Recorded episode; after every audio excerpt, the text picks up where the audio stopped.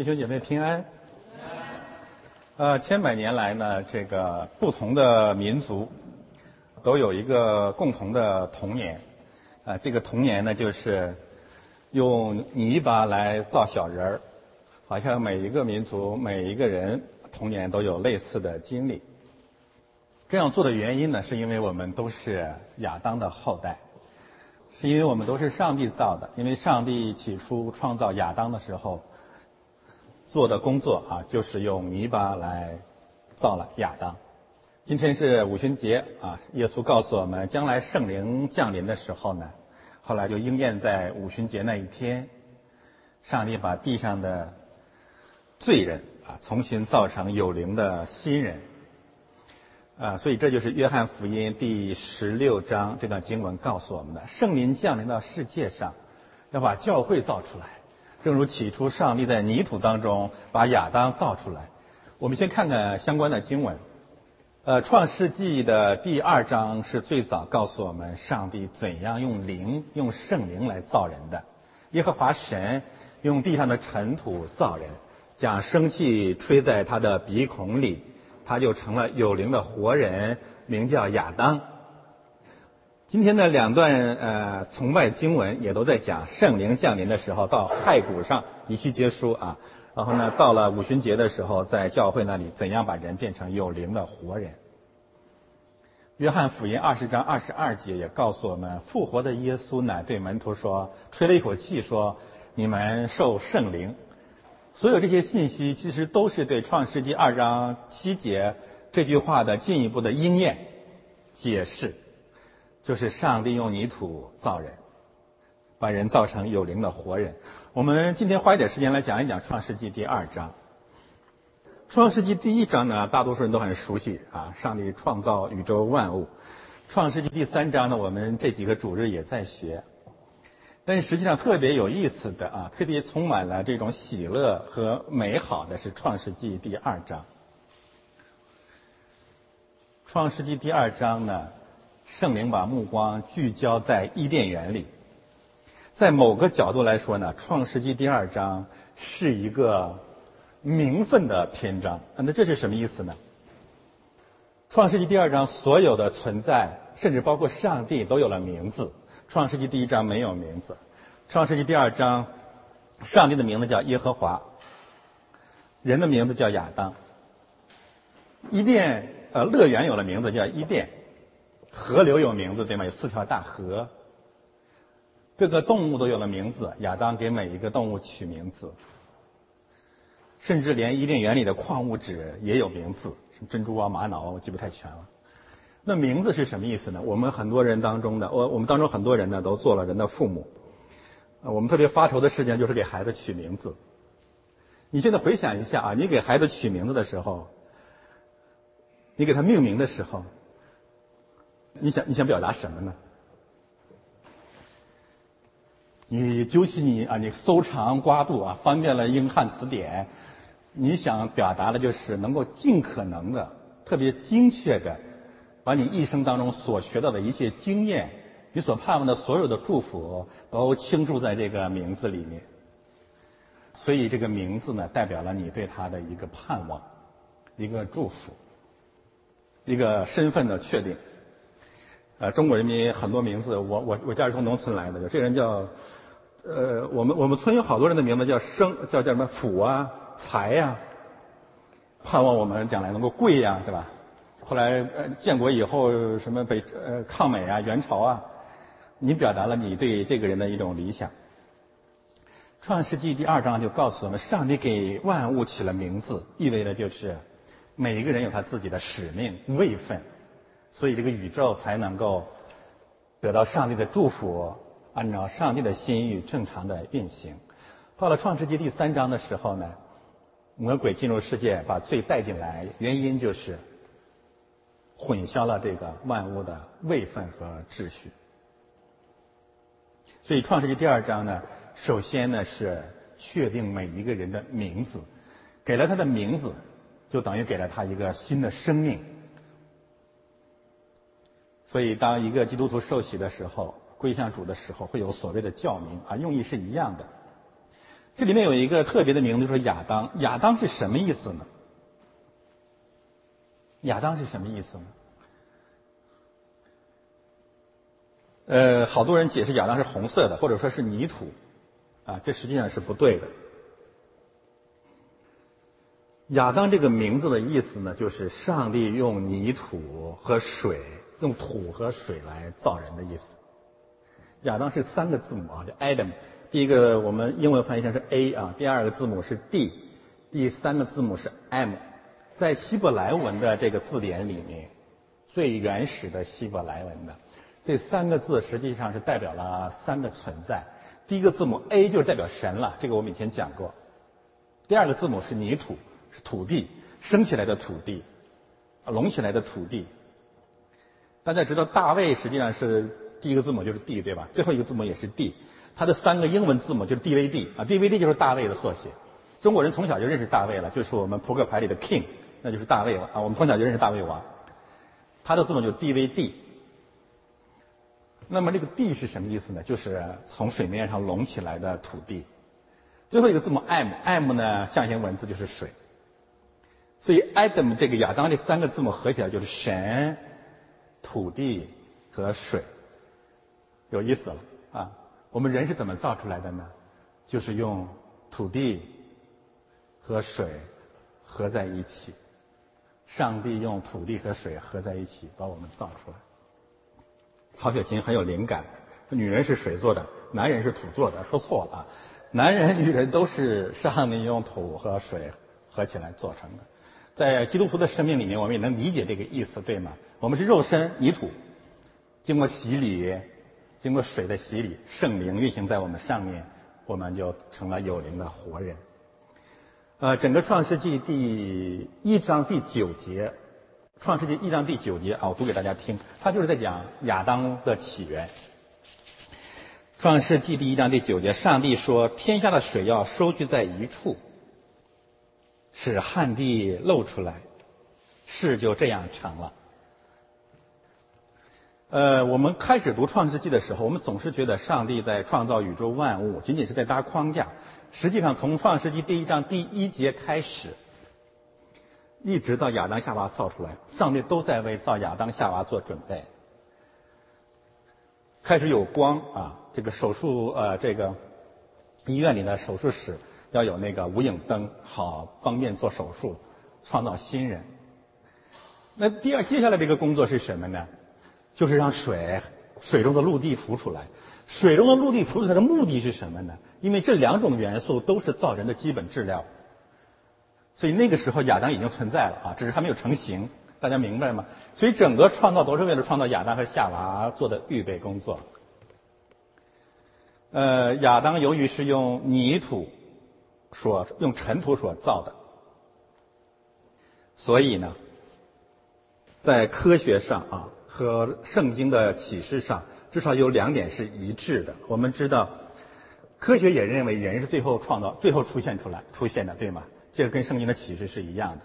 在宇宙万物、各种生物体当中的人是最后出现的，《创世纪》也是这样告诉我们的。但还有一点，就是土壤、泥土的基本的化学成分和人体的化学成分基本上是一样的。那么，上帝用尘土造亚当意味着什么呢？第一，我觉得是爱。为什么要用尘土造亚当，然后把他安排在地球上？为什么不用这个月球上、火星上的这种矿物质来造亚当，把它安排在地球上？因为亚当和地球的尘土、泥土、土地的化学元素是一致的，所以它才能够在这里继续的吸收营养，不断的更新。是这个道理。无论是地上的植物、蔬菜，还是我们吃的肉，其实都是从土地当中吸取化学营养，对吗？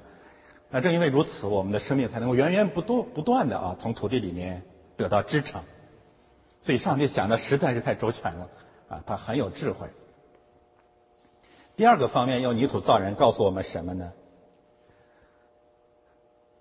诗篇里有一句话说：“我上上帝怜悯我们，不过是尘土。”所以，让我们不断的思想：我们本来是尘土，因为上帝爱我们，我们才成了有灵的活人。我们不仅是尘土，起于尘土，最后一定要归于尘土。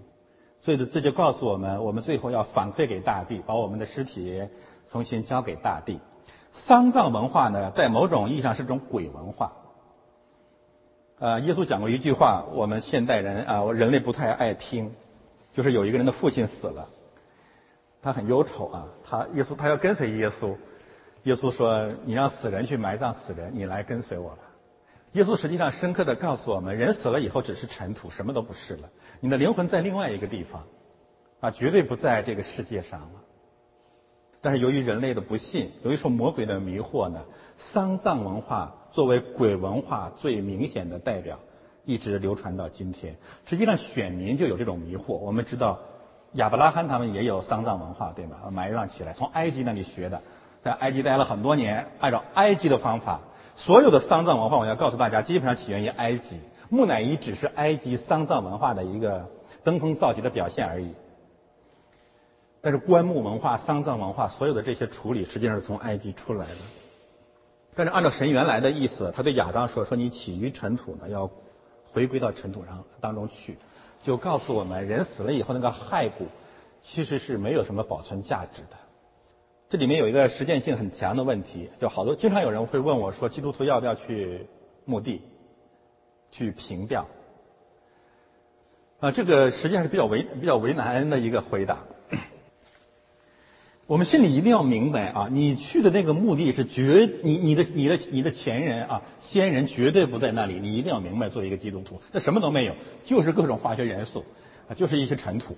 这个你要非常非常清楚啊，不是说我们不讲人情，我们唯一可以去的只是一个原因，就是为了活人，你不去，你老爹、你老妈要揍你，对吧？你这个人说基督徒，你们一点人情味都不讲。为了他们呢，你可以勉强的去一下啊，这是我的我提出的建议。但是作为基督徒，你一定要明白，那什么都没有，那真的什么都没有，不过是尘土。所以我个人有一个想法，就将来如果我真的死了，我就希望把我的把我的骸骨磨碎了，撒在任何地方，最好撒到沙漠里去。啊，今天我听说中国国内这个好多的墓地，好像这个房地比房地产价格还要贵，啊，真是耶稣讲的真对啊！魔鬼从起初就是骗人的，而且还骗我们的钱财。全世界都在，魔鬼是世界的王，他不仅统治这个世界的文化啊，甚至连我们的尸体他也要利用。所以我们要真的回到圣经当中去，我们真的就得自由了。而且实际上每个人心里都知道，所以这个人真是很奇怪。你说谁不知道那个坟墓那里面全都是泥土？还有个这个蛆虫啊，什么东西都都吃掉了，对吗？你也算是为为地球做贡献了，因为你从那里面吸取了七八十年的营养，你你把你自己还回去，这是公益的、公平的，对吧？它起源于魔鬼一个什么文化呢？就是《创世纪》第三章里，魔鬼有一句话，说你不一定死，对吗？为什么丧葬文化会发展到今天呢？为什么犹太教、呃印度教、佛教会有轮回的观念呢？因为我们以为不一定死，这是魔鬼的观点了。所以丧葬文化从这里面发展起来的。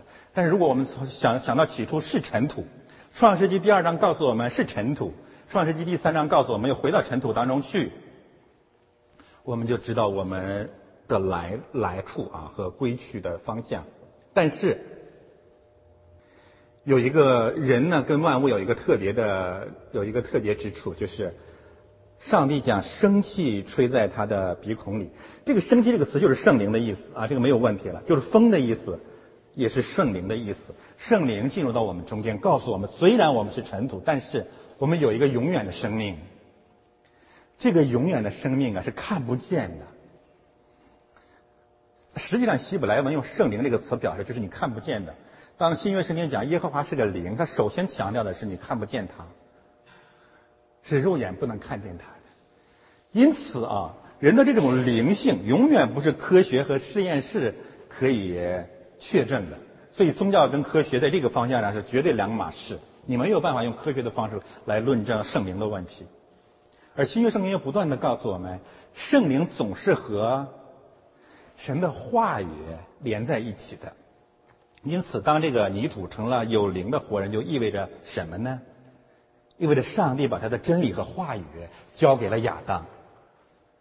所以，当耶稣讲“我的话就是真理，我的话就是灵”的时候，就是说有灵的活人就是有上帝话语的人。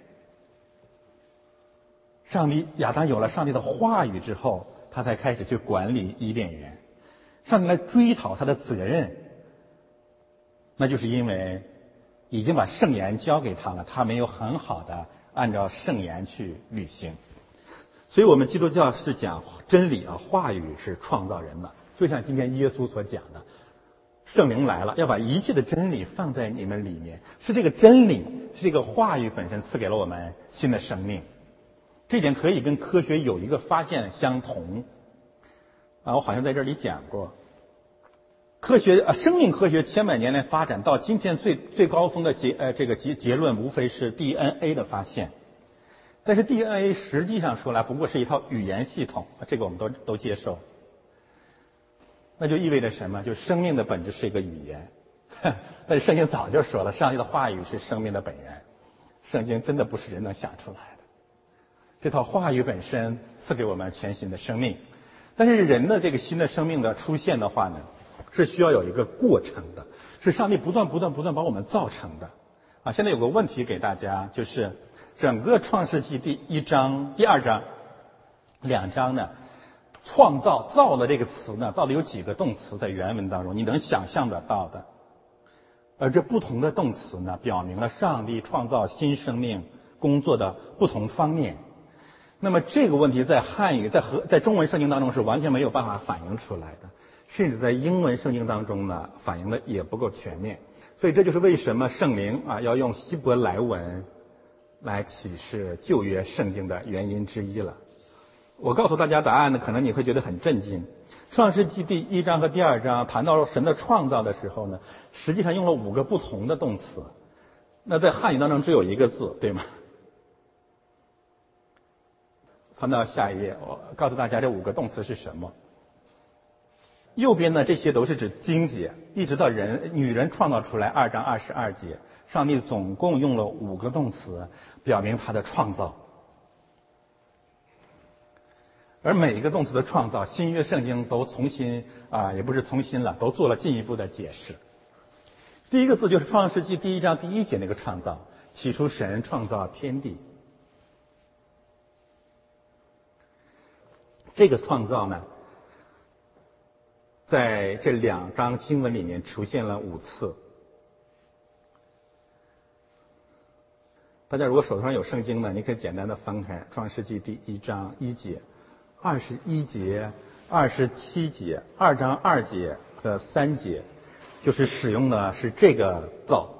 这个造主要是两个含义。那么传统教会只讲一个问题，呃，这一个方面的含义。我今天要告诉大家另外一个意思啊。我们都知道这个创造是指什么呢？是指从无到有来创造，本来什么都没有。神是一个从无到有创造出来的。我们本来没有信心，我们本来不是基督徒，本来今天没有这个教会。神说有就有了，啊，就是这么个含义。但是这个字还有另外一个更重要的含义。实际上，约翰福音里面已经告诉我们了，新约圣经很多书信也告诉我们了。这个创造的意思就是在上帝的儿子里面创造。三个字母，第一个字母呢是指介词在什么里面。第二个字母指的是人的头啊，我是我指这个原始的希伯来文。第三个字母就是那个上帝啊，就是阿拉那个 A 那个字母。所以这个字母的真正的含义就是在神的儿子里。所以当呃使徒们说在基督里面创造了万有的时候，他不过是在解释这个字，不过是在用字义的方式来解释旧约圣经而已。如果我们不了解这个词，我们完全不明白新约圣经在在什么。说万有都是在它里面创造的，就是这个字了。第二个字呢，是告诉我们创造什么呢？它强调的是上帝的创造呢，是有形有体的创造，是把被造的东西放在固定的时间和空间里面的创造。所以这个字实际上是由三个字构成的。第一个字是眼睛，第二个字是牙齿，第三个字呢是一个完全的人举着手臂。上帝在耶稣基督里面要创造一个像耶稣基督的人啊，就是这么个含义了。然后第三个创造呢，二章一节和和二节翻译成造完了、造成了。当耶稣在十字架上说成了，It is finished，就是说。全部造完了。上帝按在耶稣基督里面要创造一个像耶稣的人，一直到这个工作完成，就是这么个含义。呃，我那里面呃十一节和十二节打着星号，是因为你看和合本圣经根本看不到“造”这个字，啊，中文翻译成是生出来、生出、生出的意思啊。好，第四个字母是什么意思呢？二章第七节就是，呃，翻到上面去。就是上帝用尘土造人的这个“造”字，这个“造”字是第一次出现，啊，这很有意思。好，你都翻到下面去啊。呃，我再我再说一下，上帝在基督里面要造一个像耶稣的人，一直到造完成。那么，上帝造一个像耶稣的人都什么人呢？一个男人，一个女人。然后怎么造男人，怎么造女人呢？其实这两个词都告诉我们了。怎么造男人呢？这个字的意思是什么呢？这个字在旧约圣经里面大量出现，讲的都是瓦器。好，熟悉圣经的弟兄姊妹可能知道，就是经常会说我们是上帝是陶匠，我们是陶器，他把我们做成什么样的器皿？所以上帝造男人呢，是把亚当造成一个瓦器，用泥土造成一个瓦器。造瓦器干嘛呢？来成上帝的话语。所以造男人呢，是把知识和智慧交给他。把管理世界的责任，按照真理管理世界的责任交给男人。大家知道，我刚才讲到了 “Adam” 这个词啊，这是希伯来文。英文有一个字呢，实际上还残留着亚当原初的意义，就是 “administrator”，行政官、行政、执行。他就告诉我们，男人是上帝在这个世界里的经理，上帝是董事长，我们是总经理，就是这个意思了。但这个字的起源，呃，基本含义在创造男人的时候就启示出来了。上帝造亚当，把亚当造成一个可以盛装上帝真理的器皿。那么造女人怎么造呢？这个字我以前讲过了，造夏娃这个字是第一次出现，也是第一次出现在二章二十二节。上帝说：“我要用亚当的肋骨造成一个女人。”那么这个造的基本含义就是指雕刻、建造城市、建造圣殿、建造教会，都是用的这个造字。这个造字意味着什么呢？上帝把美赐给了女人。啊，圣经真是有意思，很深刻。我重新把它连一遍。上帝用五个造字呢，告诉我们上帝在我们身上创造的基本工作，在基督里面造一个像基督的新人，一直到工程完成。为此，上帝造男人，造女人，造男人造成按照真理来管理世界的人，造女人把她造成男人的帮手，把美赐给他。今天耶稣基督呢，又找了一帮人，上帝又来了，要用在借着在圣灵里面继续重新来造人。这就是我们今天的经文。今天的经文呢，可以大体上分两部分，一部分呢就是上帝，呃，耶稣说呢，圣灵要来了。来了，首先要审判世、责备世界、批判世界、重造世界、改造世界，这是对泥土的工作。水和泥土啊聚集在一起，然后呢，造出一种新的人。这新人怎么出来呢？就是我要把我的真理都教到你们里面去。这是从始至终的道理是一样的。我们今天坐在这里，无非是上帝在这个地上的呃万国当中，像泥土一样把我们收集起来，来来到教会里面。他的话语进到我们的生命里面，我们就成了有灵的活人，男人、女人。好，我们呃分别来讲一讲相关的经文。然而，我讲真理告诉你们，我去与你们是有益的。真情原文就是真理了，这个这个这个翻译不不太好。耶稣说：“我实实在在的要把真理告诉你们。”告诉我们什么样的真理呢？告诉我们一个好消息，就对我们特别有好处的一个消息，就是。耶稣受死升天离开这个世界的时候，对我们是有好处的。为什么是有好处的呢？可能今天好多基督徒说，耶稣如果不离开，还在这个地上该多好。那是因为我们的一厢情愿。你要真的设身处地的想一想，你就觉得很不好。耶稣升天了，复活了，证明是上帝的儿子，还在这个世界上，会出现哪些混乱？我觉得耶路撒冷的机票会最贵。而且耶稣忙不过来，这全全世界这么多教会，你让他去哪儿啊？你这个组织到这儿来，你你说你不偏待人，你凭什么呢？所以圣耶稣升天了，证明他是神的儿子，到为我们预备新天新地啊，这当然是好处。还有一个好处呢，就是圣灵是不受肉身限制的，对吗？它不受时间和空间的限制的。圣灵今天在蒙特利尔华人基督教会，也在北京的某个教会。在全世界任何一个奉耶稣基督聚呃之名聚会的地方，所以耶稣说：“我去对你们是有好处的。”而且他讲了具体的好处，就是说圣灵是保惠师，说我不去呢，圣灵呃保惠师就不来；我去他就来。保惠师是什么意思呢？呃，我把那个希希腊字放在那里了。我相信当时啊和合本翻译的时候呢。这些神学家们真的很为难，因为你用了什么词把它翻出来呢？你都很难表达这个字的含义。这个字呢是一个合成词，前面是个介词叫 para，后面的词呢是 colaptos。para 的意思就是从四方面包围。那个那个呃，雨萍今天读那个以西结书，你还记得他怎么说吗？他说：“我要从让风从。”四面吹来，就是这个意思了。圣灵从四个方向来，无非告诉我们他的无处不在，包围了我们。Glaptos 的意思就是教育、引导、领路、翻译。这个词在新约圣呃在圣经里面主要有三个含义啊。我告诉大家，圣灵的三个工作有都都在里面了。介词是他无所不在，无所不在做什么呢？第一个第一个工作就是辩护，做律师的工作。耶稣说：“我去对你们有好处呢。”这里面有一个前提，大家如果看上面的经文就知道，耶稣上面讲到了，我走我走之后，你们会被逼迫。被审判。我们刚讲完《使徒行传》，我们知道保罗的一生，使徒的一生就是不断的在法庭上为自己辩护的一生，不断的被世人审判的一生。那么，对一个犯人来讲，我们最需要的帮助就是司法援助。所以，圣灵来的第一工作是给给使徒、给教会做司法辩护，免费的、真正的司法援助。所以，这个词的第一个含义是律师。第二个含义呢，就是。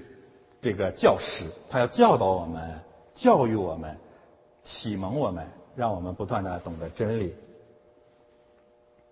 第三一个含义呢，在旧约圣经里面，这个词翻译成翻译、翻译、同声传译、翻译。所以圣灵还有一个工作呢，就是把我们的圣经讲给我们听，让我们能够明白。而且，特别是让我们能够明白，所有的圣经都是在讲耶稣基督，这是圣灵的工作。另外一个翻译呢，他会把我们过去的人生的经历，你所遭遇的一切，翻译成和耶稣基督的关系。为什么你受洗了？为什么你你常常很感动？特别你回想你走过的道路，你突然说：“哎呦，我所经过的一切，原来都是为了今天，都是为了我信耶稣呢。”这个感动是从圣灵来的。新约圣经有一句话说：“若非被圣灵感动，没有人认耶稣是主。”所以圣灵解释圣经给我们听，让我们知道圣经在讲基督；圣灵解释我们的生活给我们听，让我们知道耶稣是我们生命的救主。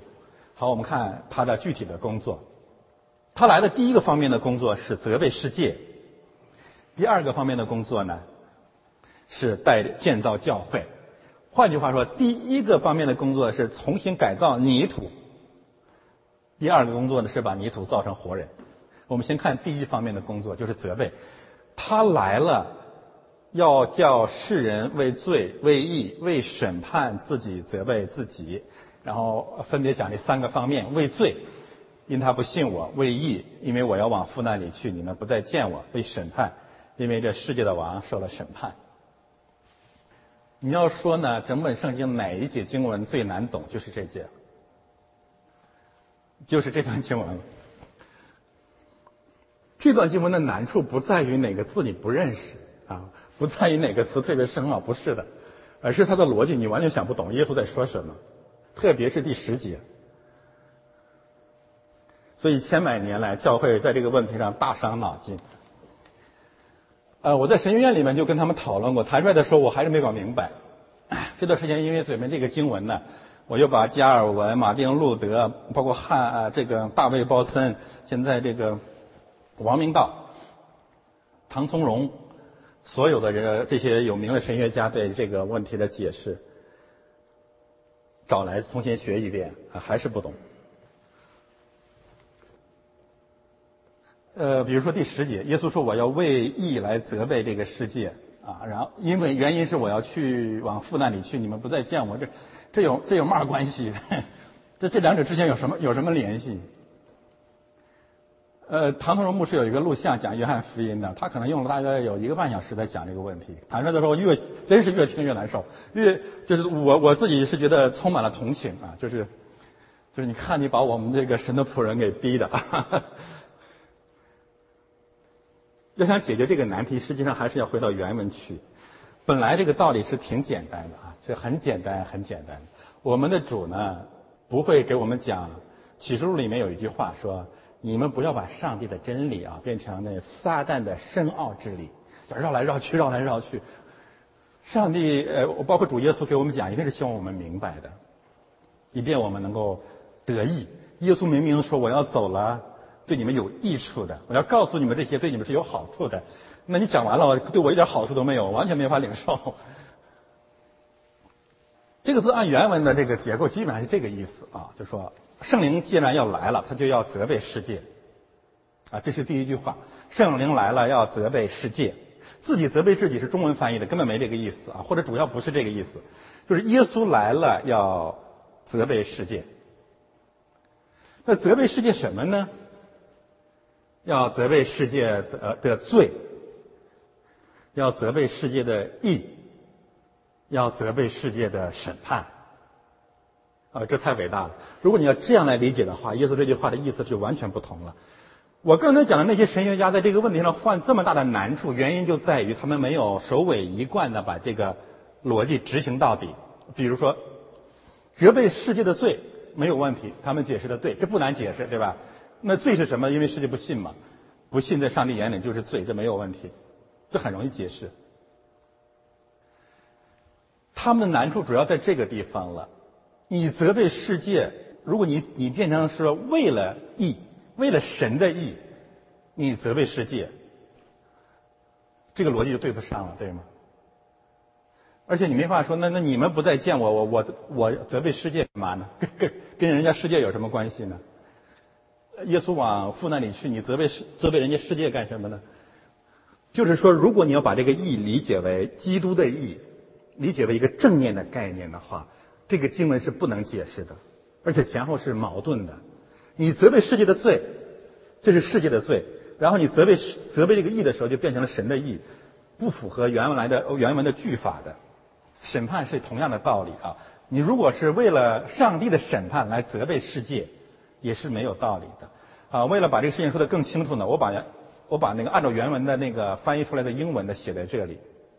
这是 King JV 这个版本，就是 King James 的这个版本翻译的那句话，就是呃，翻到上一页，我看是第几，呃，第八节，好，再翻到下一页，就是他要来了，对吗？这是它是基本上完全符合原文的翻译的啊，在这个英文版本当中的这个詹姆斯版本是最符合原文的，甚至他连那个结构都按照原文翻出来的，这几乎跟那个程序一点都不差啊。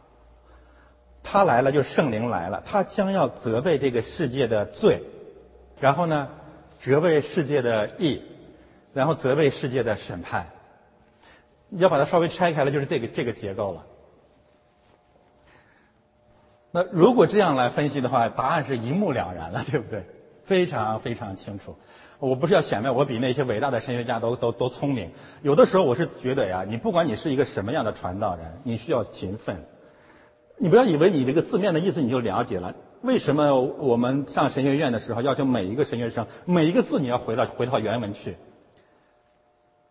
难、苦、累，你不要怕，回去一定有得着。所以你我回到原文去，我一看，这个这这这个经文没有什么可难的呀。上帝讲的真的很清楚。不仅如此，如果这样来理解的话，你会发现我们的主真的是太伟大了。圣经实在是太深刻了。这个世界为什么会被责备呢？如果上帝仅仅责备责备这个世界的罪，贪污、腐败、淫乱、杀人、呃诡诈，这个这个没有什么问题。而且我要告诉大家，所有的宗教都干这个，对吗？哪个宗教不让人学好，放弃道德上的罪恶呢？都一样。但是基督教在后面两点是独一无二的。我们不仅责备世界的罪，我们要责备世界的义。呃，这个太伟大了。世界上什么样的义，上帝要责备呢？就是自以为意。世界罪人不仅犯罪，而且他以为他犯罪是为了神。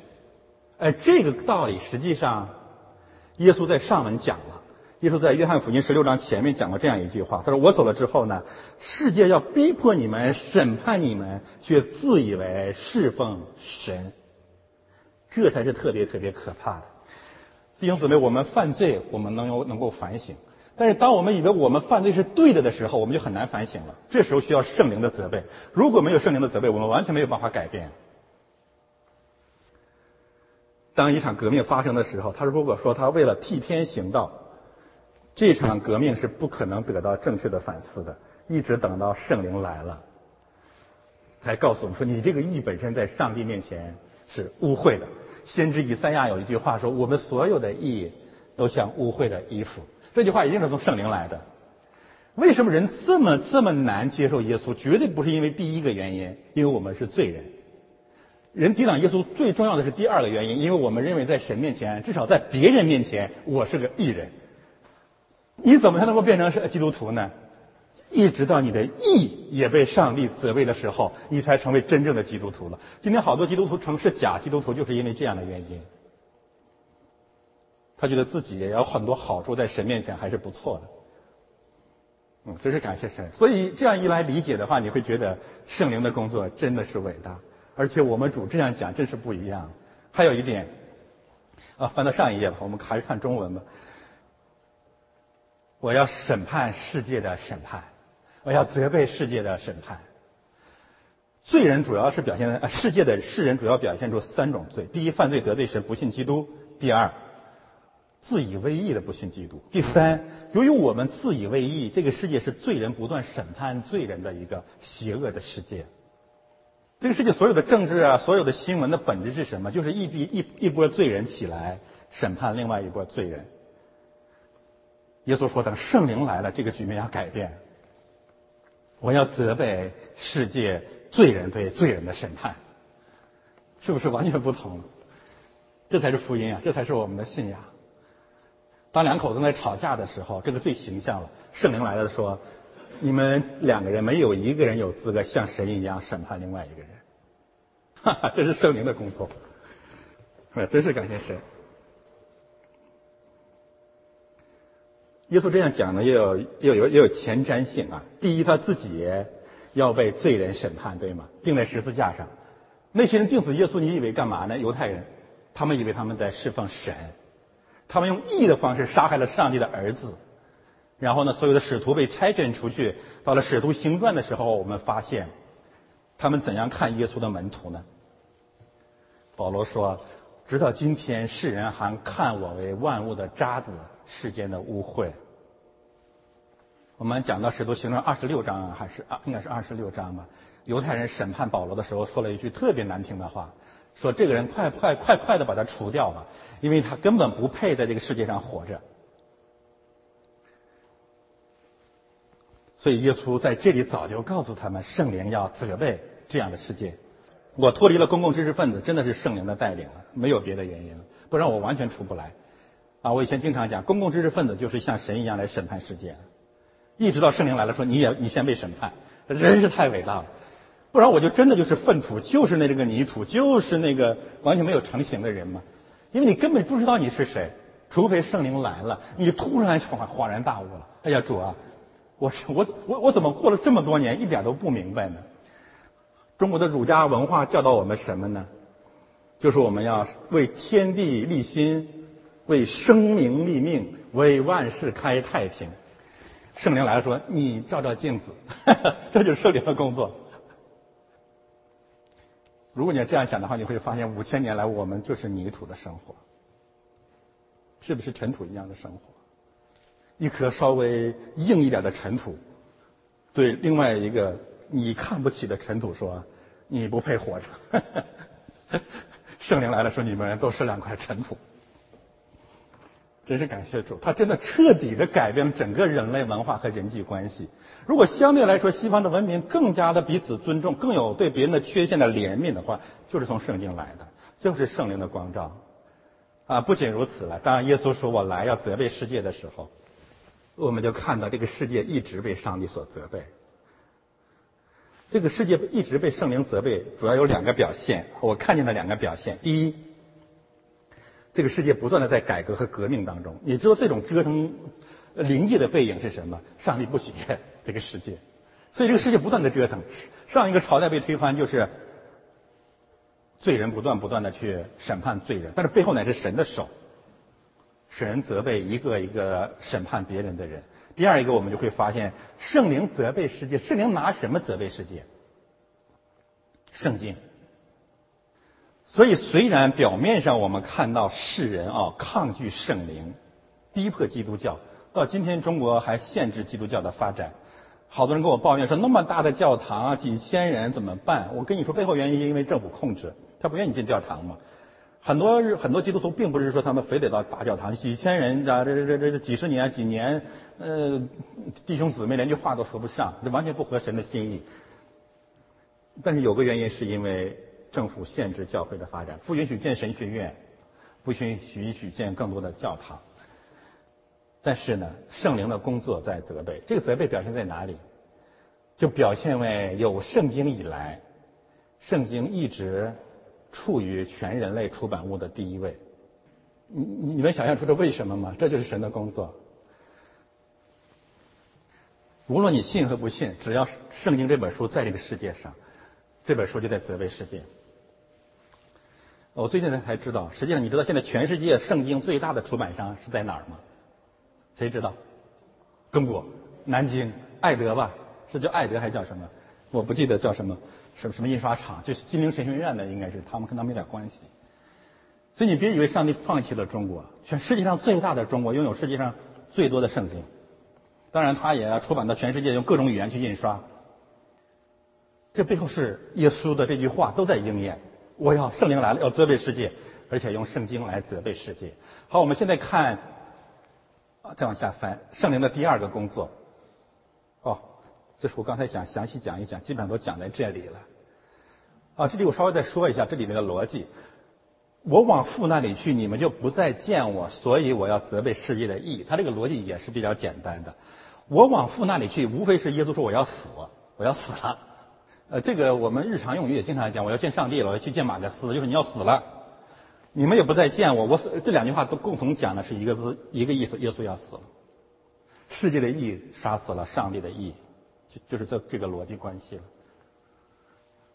不仅如此，当耶稣说我要往父那里去，还告诉我们什么呢？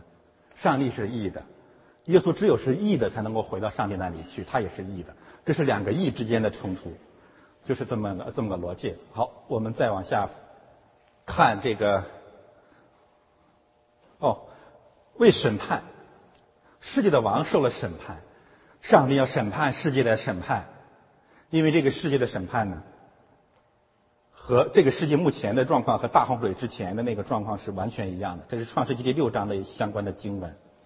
上帝用洪水审判世界，上帝用洪水审判世界的原因是这个世界是彼此审判的世界。那我们怎么知道呢？大洪水之前讲的是这个世界是怎么怎么是一个审判别人的世界。呃，人多起来了，生女儿，神的儿子们。然后和女和人的女儿们苟合，生出来了很多伟人。这些伟人呢，导致了世界上的败坏和强暴。其实这个这个背景呢，都在今天的经文里面了。一方面，人不认识神，不信神是罪人；第二方面，每个人都自以为意，伟人就是自以为意的人了。那么，伟人导致的恶果是什么呢？就他们要践踏审判别人，所以上帝用洪水审判了这个世界。这个逻辑是完全一样的。否则的话，你怎么理解耶和华看见地上的罪恶很大呢？怎么理解世界在神面前败坏满了强暴呢？强暴是什么？就是人对人的强暴。人人人拿什么来强暴别人呢？审判别人。所以上帝呢要终结这样一个魔鬼的世界。这里面有一个有一个呃经文的背景。世界的王啊，已经受了审判啊，这个是过去时。就说魔鬼已经受了审判。那么在呃旧约圣经里面，我们从哪里能够找到上帝已经审判了魔鬼的经文呢？一定耶稣讲的一定是事实了。他说这个世界的王已经受了审判了，你们还像他一样去审判别人，所以我要责备你们啊！这是耶稣的逻辑了，就是说你们所跟随的那位世界的王，也就是说他喜欢审判别人。但他已经被审判了，你们就不要再跟随他了。所以我要责备你们。问题是，是魔鬼被审判在哪些方面表现出来呢？旧约圣经呢有三场魔鬼被审判，而这三场被审判恰恰是一一对应着魔鬼的犯罪、魔鬼的自义、魔鬼的审判或魔鬼的控告。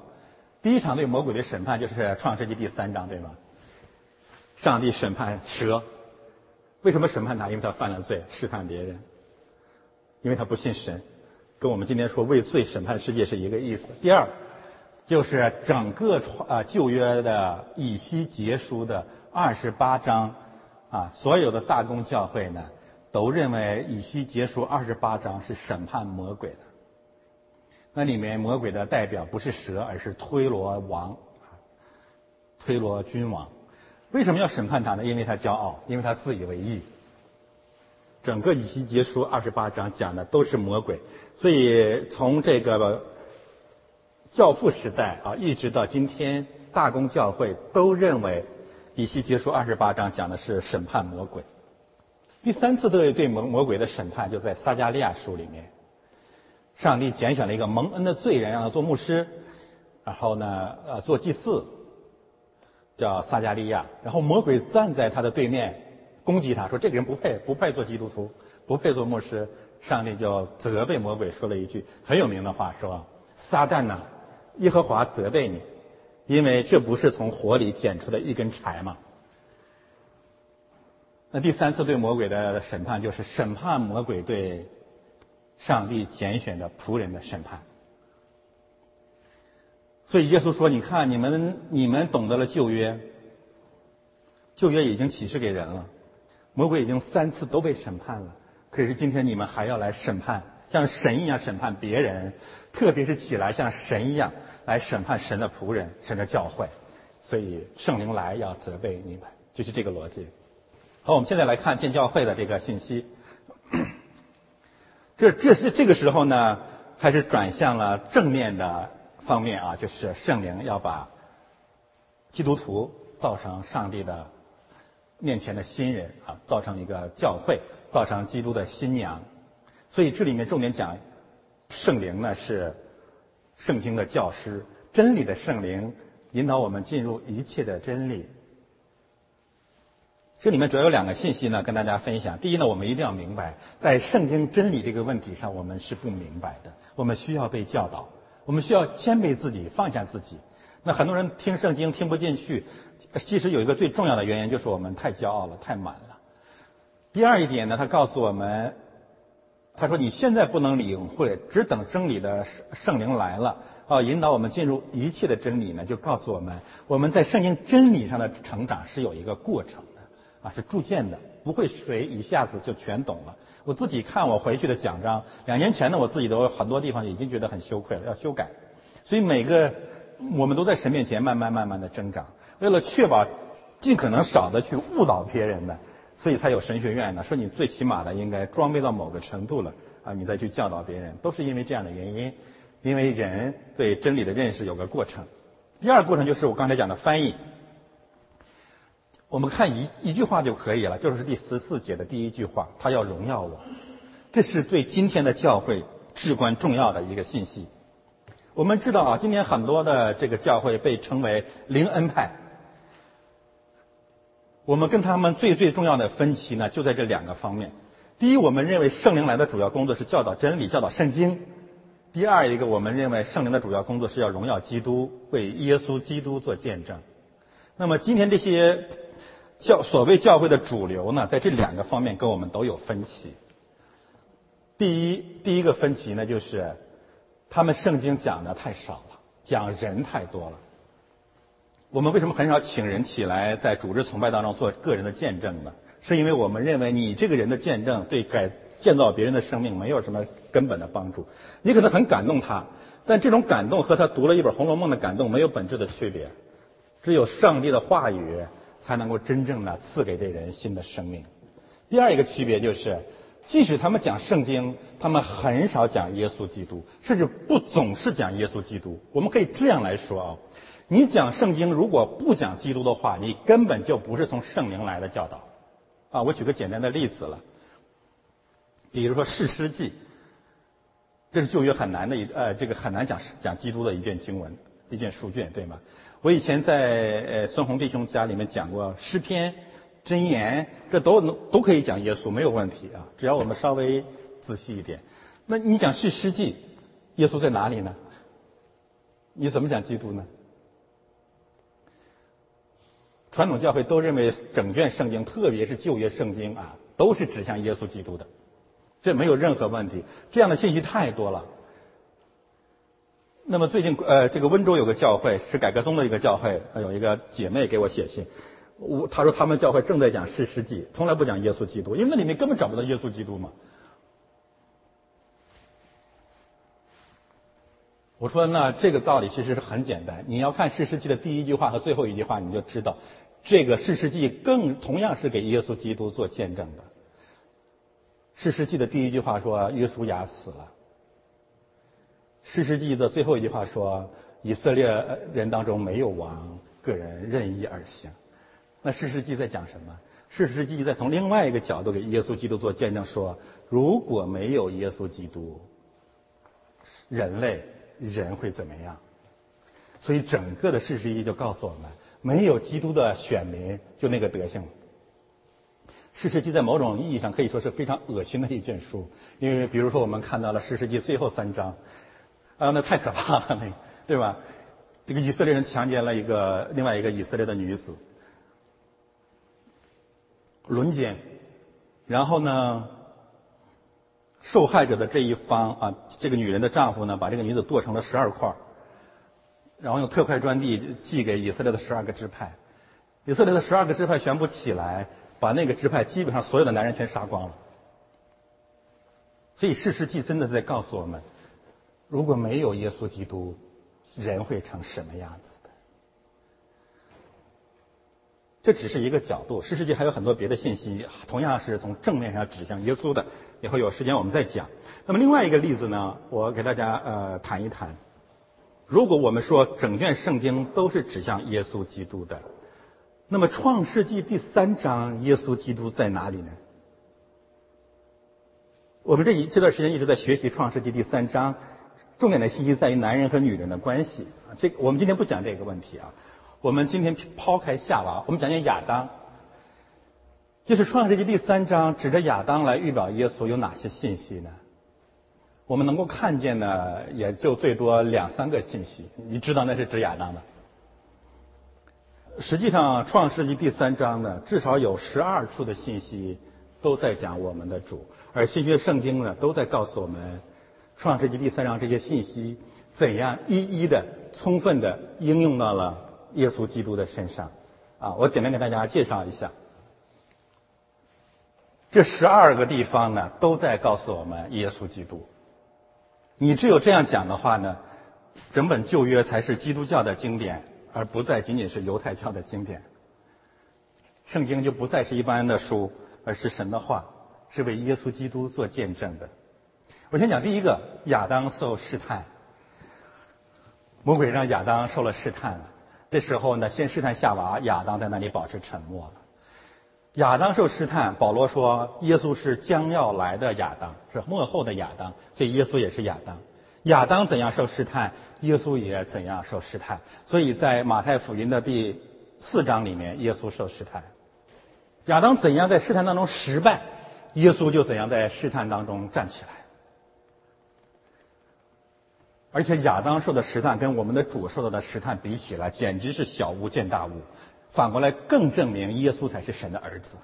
亚当是在伊甸园里受试探，伊甸园里到处都是好吃的，他还是受不了试探，偏偏要吃那个。主耶稣在旷野里面受试探，禁食了四十天，他受的试探，你能看见区别了吗？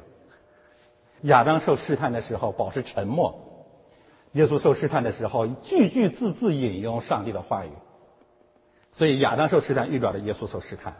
亚当受试探的失败，预表着耶稣在上帝在基督里面对魔鬼试探的胜利，啊，这是非常清楚的类比。还有很多细节啊，我们不去讲它。无花果树，亚当夏娃犯罪的时候躲在无花果树的下面。无花果树下面告诉我们什么样的一个常识呢？所有的罪人都在隐藏自己的罪，就这么简单的一个道理啊！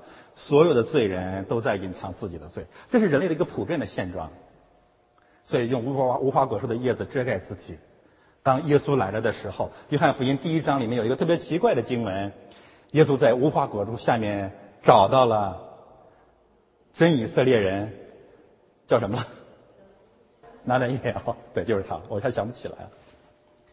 我们如果不理解、不了解这两个两者的连接的话，约翰福音那段经文你根本读不懂。但是整本旧约的这个以色列人都知道，这节经文在告诉我们什么？就是神来找我们了，说你是个罪人，你不要在这干了。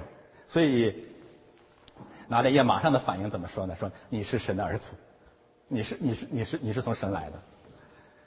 第三个赤身露体，亚当夏娃发现自己赤身露体，所以来遮盖自己。你想到了什么呢？耶稣在十字架上一丝不挂，这告诉我们什么？赤身露体告诉我们，每一个人在神面前的肉身都是敞开的。我们的罪没连连我连连罪恶的细节和动机都在上帝面前是赤裸的。耶稣为什么赤身钉在十字架上呢？就告诉我们在神面前，我们所有的肉身的罪，他都为我们承担了，没有任何遮盖，他承担了我们一切的罪。耶和华神在风中行走，耶和华神行走。这个行走换一个呃翻译呢，就更清楚一点，就是神来了，耶和华来了。行走意思就是来了。耶稣说：“我来是要叫羊得生命。”耶稣说：“我人子来是要寻找失丧的。”耶稣说：“人子来不是要灭人的性命，乃是要救人的性命。”耶稣说：“人子来不是要受人的服侍，乃是要服侍人。”耶和华来了。当人犯罪躲在无花果树下面的时候，我们这个时候真正的救赎就是盼望上帝来寻找我们。于是耶稣来了，正如起初耶和华来找亚当和夏娃。天起了凉风。我们今天已经讲到了圣灵，没有别的意思，就是圣灵来了。圣灵覆盖我们，责备我们，建造我们。圣灵找到了谁？找到了亚当，然后找到了夏娃。相应的，你会在约翰福音里面看得非常清楚。创世纪第三章，耶稣谈圣灵；创世纪第四章，呃，约翰福音第三章，耶稣谈圣灵；约翰福音第四章，耶稣谈圣灵；约翰福音第三章，耶稣在圣灵里面找到了男人尼格底姆；在约翰福音第四章当中，基督在圣灵里面找到了女人撒玛利亚妇人。天起了凉风，上帝要重新建造亚当，上帝要重新建造夏娃。耶稣在创世纪，呃，在约翰福音三四章里面，在圣灵里面要重生尼格底姆，要重生撒玛利亚的妇人，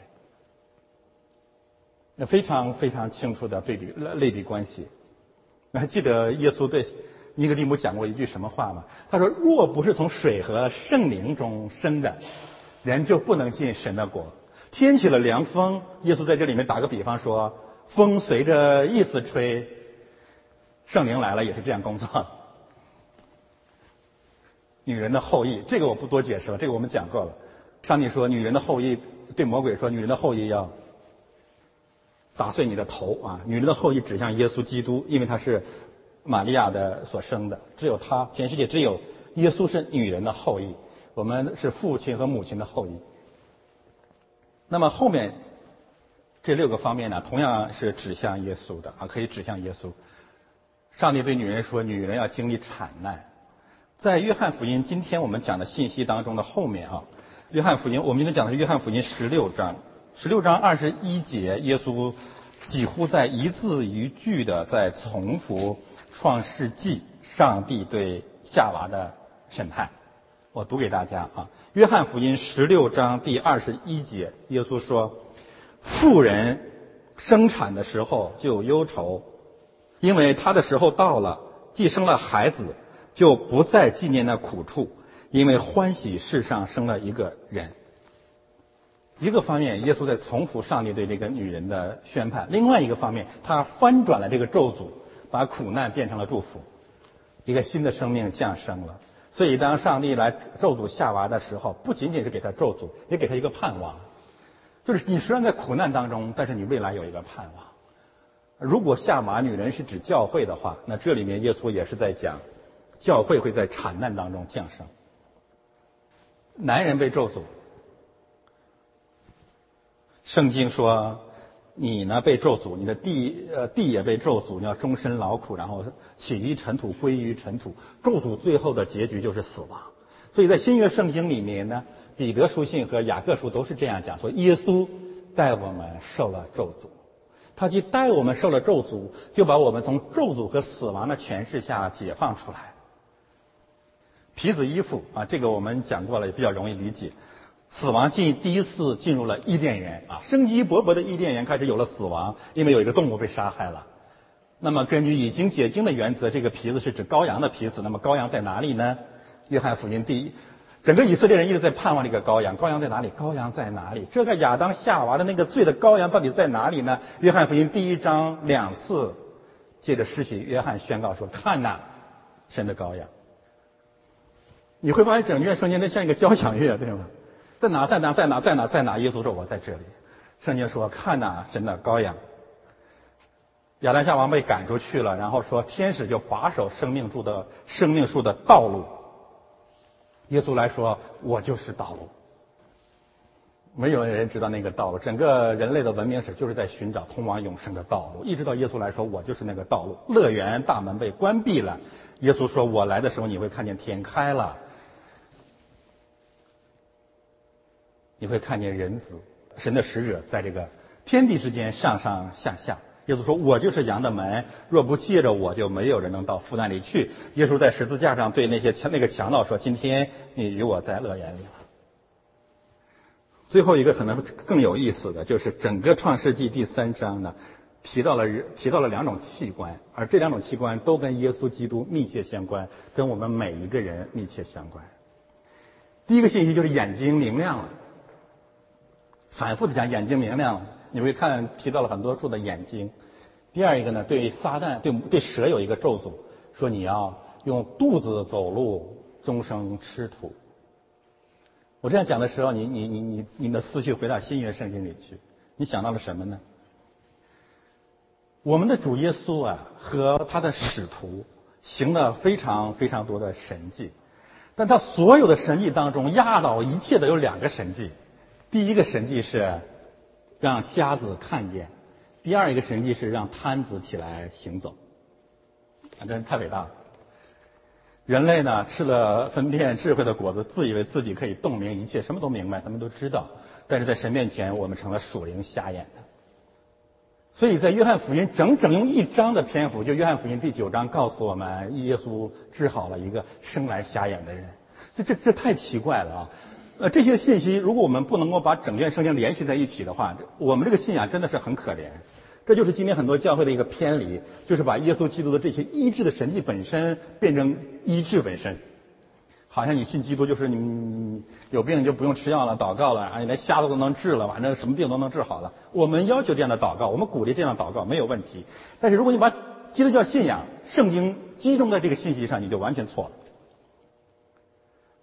圣经啊，上是上帝的话，那么重要的书，把我们整个人类最需要的信息告诉我们，怎么可能花了那么多的篇幅，不断的讲瞎子的医治，瞎子的医治呢？不仅仅是约翰福音第九章了，对吧？你看，在路加福音里面，耶稣快到耶路撒冷的时候就治好瞎子，经常有瞎子被医治。这就是因为在上帝面前，罪人都看不见神，我们是我们自以为看见了一切。我们自以为知道一切，但是神说你们是瞎眼的。如果没有圣灵的感动，我们什么都看不见。